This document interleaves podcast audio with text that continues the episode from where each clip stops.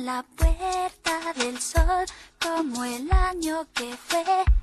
Otra vez el champán y las uvas y el alquitrán de alfombra están. Para no hablar del tiempo.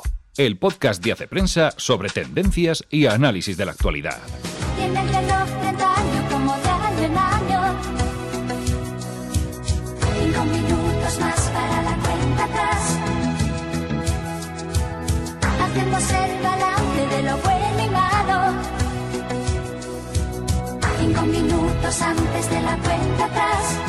Hola amigos, una semana más nos encontramos en el podcast de Hace Prensa. Soy Ana Sánchez de la Nieta y este es el último podcast del 2023. Y como os decía la semana pasada, queríamos hacer un poco de balance. Reconozco que le he dado bastantes vueltas a cómo articular este episodio y al final he decidido hacer un breve resumen con los 10 artículos más leídos este año. ¿Por qué he decidido hacer este esquema? Porque al repasar estos títulos me he dado cuenta de que es una buena síntesis de cómo es el lector de Hace Prensa. Y es que si estamos orgullosos y contentos de algo en Hace Prensa, además de, del equipo de redactores, además de tener orgullo de equipo, tenemos mucho orgullo de nuestros lectores, que supongo que todos los medios estarán orgullosos y contentos de sus lectores, pero nosotros un poco más. Si repasamos nuestro clickbait, los artículos son más leídos, que más eh, acude la gente a leer, nos, nos, habla este clickbait de un lector culto que le interesa la sociedad de su tiempo, que quiere llegar al fondo de las cosas y que le gustan los libros y las películas, porque eso sí, en la lista de artículos más leídos, en lo más alto, hay algún libro y sobre todo varias películas. Pero eso no vamos a hablar porque si no se me puede acusar de partidismo. Así que voy ya, vamos ya, con los 10 artículos más leídos este año.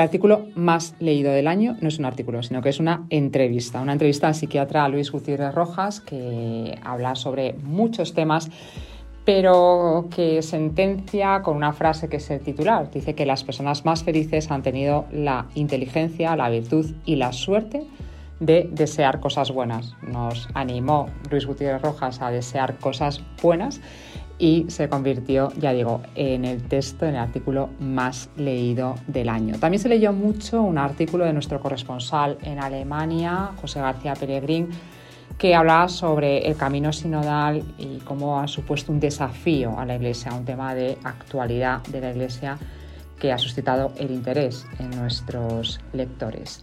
Elena Escobar escribió sobre esa etiqueta de generación de cristal que rodea a los millennials y a los centennials y qué tiene de etiqueta y qué tiene de realidad. Un tema también muy leído. El cuarto artículo más leído es también una entrevista, en este caso a Gisa Dilo Crisp, una ex actriz porno a la que entrevistó nuestro redactor Luis Luque y en el que ella resumía cómo al final mmm, la pornografía es trata de personas y tiene muy poco que ver con la libre decisión.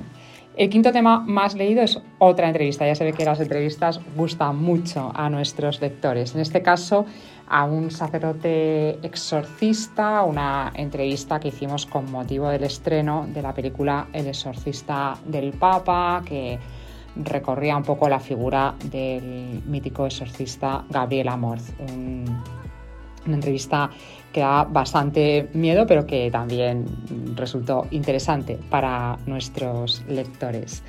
Gregorio Luri publicó un artículo sobre la autoridad en tiempos emotivos que también se ha colocado en este, en este top 10. Igual que se colocó en esta selección un artículo de Ana Zazalejos sobre la religión millennial. Eh, esto solo lo haría un Piscis, todo ese tema de el, zodiaco, la astrología y una religión posmoderna que no cree en las instituciones, no cree en las religiones establecidas, pero que sí tiene un cierto pensamiento religioso. Mm, dos de los siguientes temas son de los que más orgullosos estamos de nuestros rectores porque son, podríamos decir, drogadura cultural.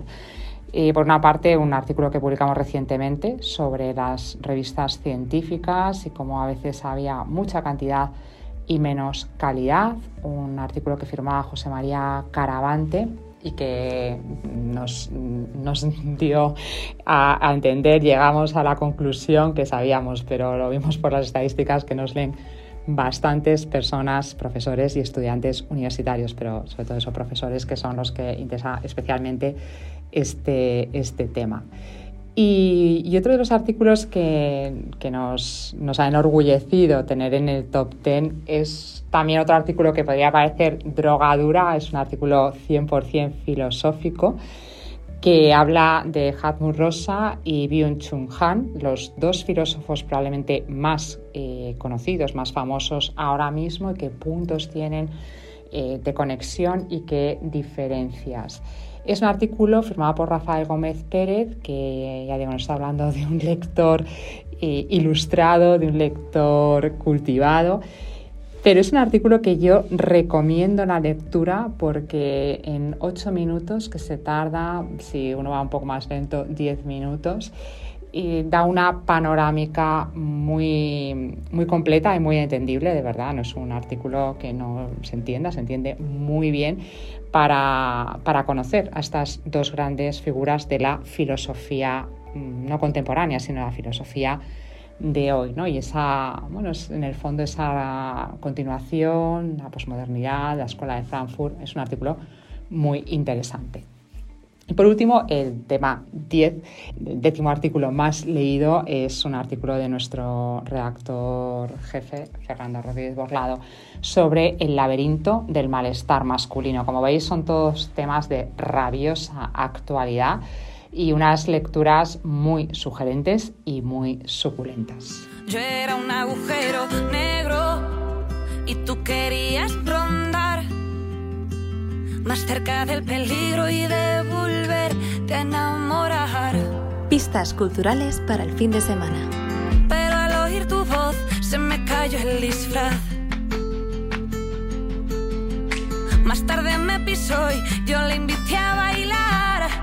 Las pistas culturales también van a ser un poco diferentes, porque no voy a hablar de libros, ya hemos dejado 10 artículos para leer estos días, y además, por si no escuchasteis el podcast la semana pasada, acabamos de publicar, nuestra sección de libros ha publicado una lista con las 10 novelas, los mejores mm, títulos del año, en ficción y no ficción, ensayo. Así que ahí tenéis libros para dar y tomar.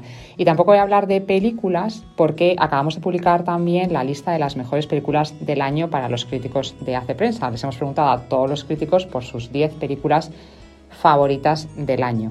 Y hay siete en las que casi todos coincidimos. Mm, algunas están todavía en salas, vidas pasadas, anatomía de una mm, caída, eh, mm, cerrar los ojos, todas están todavía en salas, pero hay otras como los Faberman Oppenheimer que están ya en plataformas y otra más, La Sociedad de la Nieve, está a punto de poder verse en Netflix en unos días. Y también hemos elaborado una lista de pelis y series más familiares para este tiempo de vacaciones en las que hay que contentar a un público general, porque coinciden delante de la pantalla el niño y el abuelo. Entonces hemos hecho una lista de 10 películas y 5 series para ver en estas eh, fiestas navideñas. Yo esperaba una fiesta grande en la tierra. Cuando llegué a la ciudad de Belén,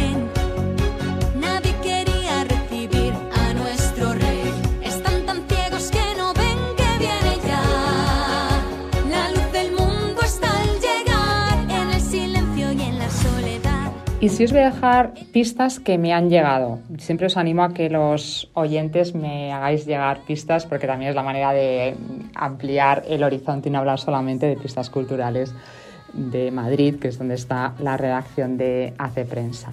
Entonces me han llegado dos pistas. Una oyente semanal de las que escucha el podcast los viernes a las 7 de la mañana, caiga quien caiga me ha escrito para recomendarme el musical La Noche del 24, un musical que se puede ver en el Teatro Fernández Baldor en Torrelodones. Hay bastantes funciones durante todas las Navidades. Ya me decía, es un musical muy apropiado para estas fechas que va a gustar a los niños y va a gustar también muchísimo a, a, los mayores. Tiene un muy buen nivel profesional y además, ya digo, un tema muy apropiado para estos días.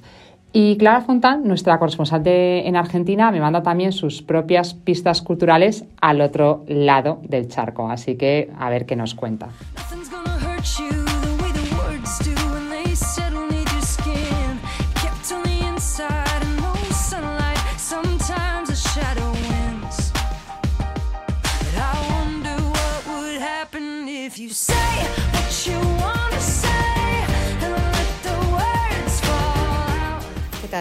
Bueno, quienes estén en Buenos Aires en estas fechas pueden encontrarse una variedad de actividades y ofertas culturales que van desde el ballet.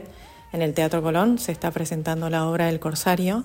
Para los amantes de la fotografía, una oportunidad es acercarse al Centro Cultural Borges, donde pueden encontrar la muestra de Rodrigo Abt, premio Pulitzer mm, argentino, que presenta allí la, muestra la cámara afgana que registró con esta técnica que él aprendió en, Afganistán propiamente, que es la cámara de cajón. Podrán encontrar más información sobre esto en la entrevista que hicimos en Hace Prensa sobre, sobre este premio Pulitzer. Y bueno, y también está llegando a Argentina Blow Up, esta experiencia que es un fenómeno de arte inflable podrán encontrarlo en, en la rural.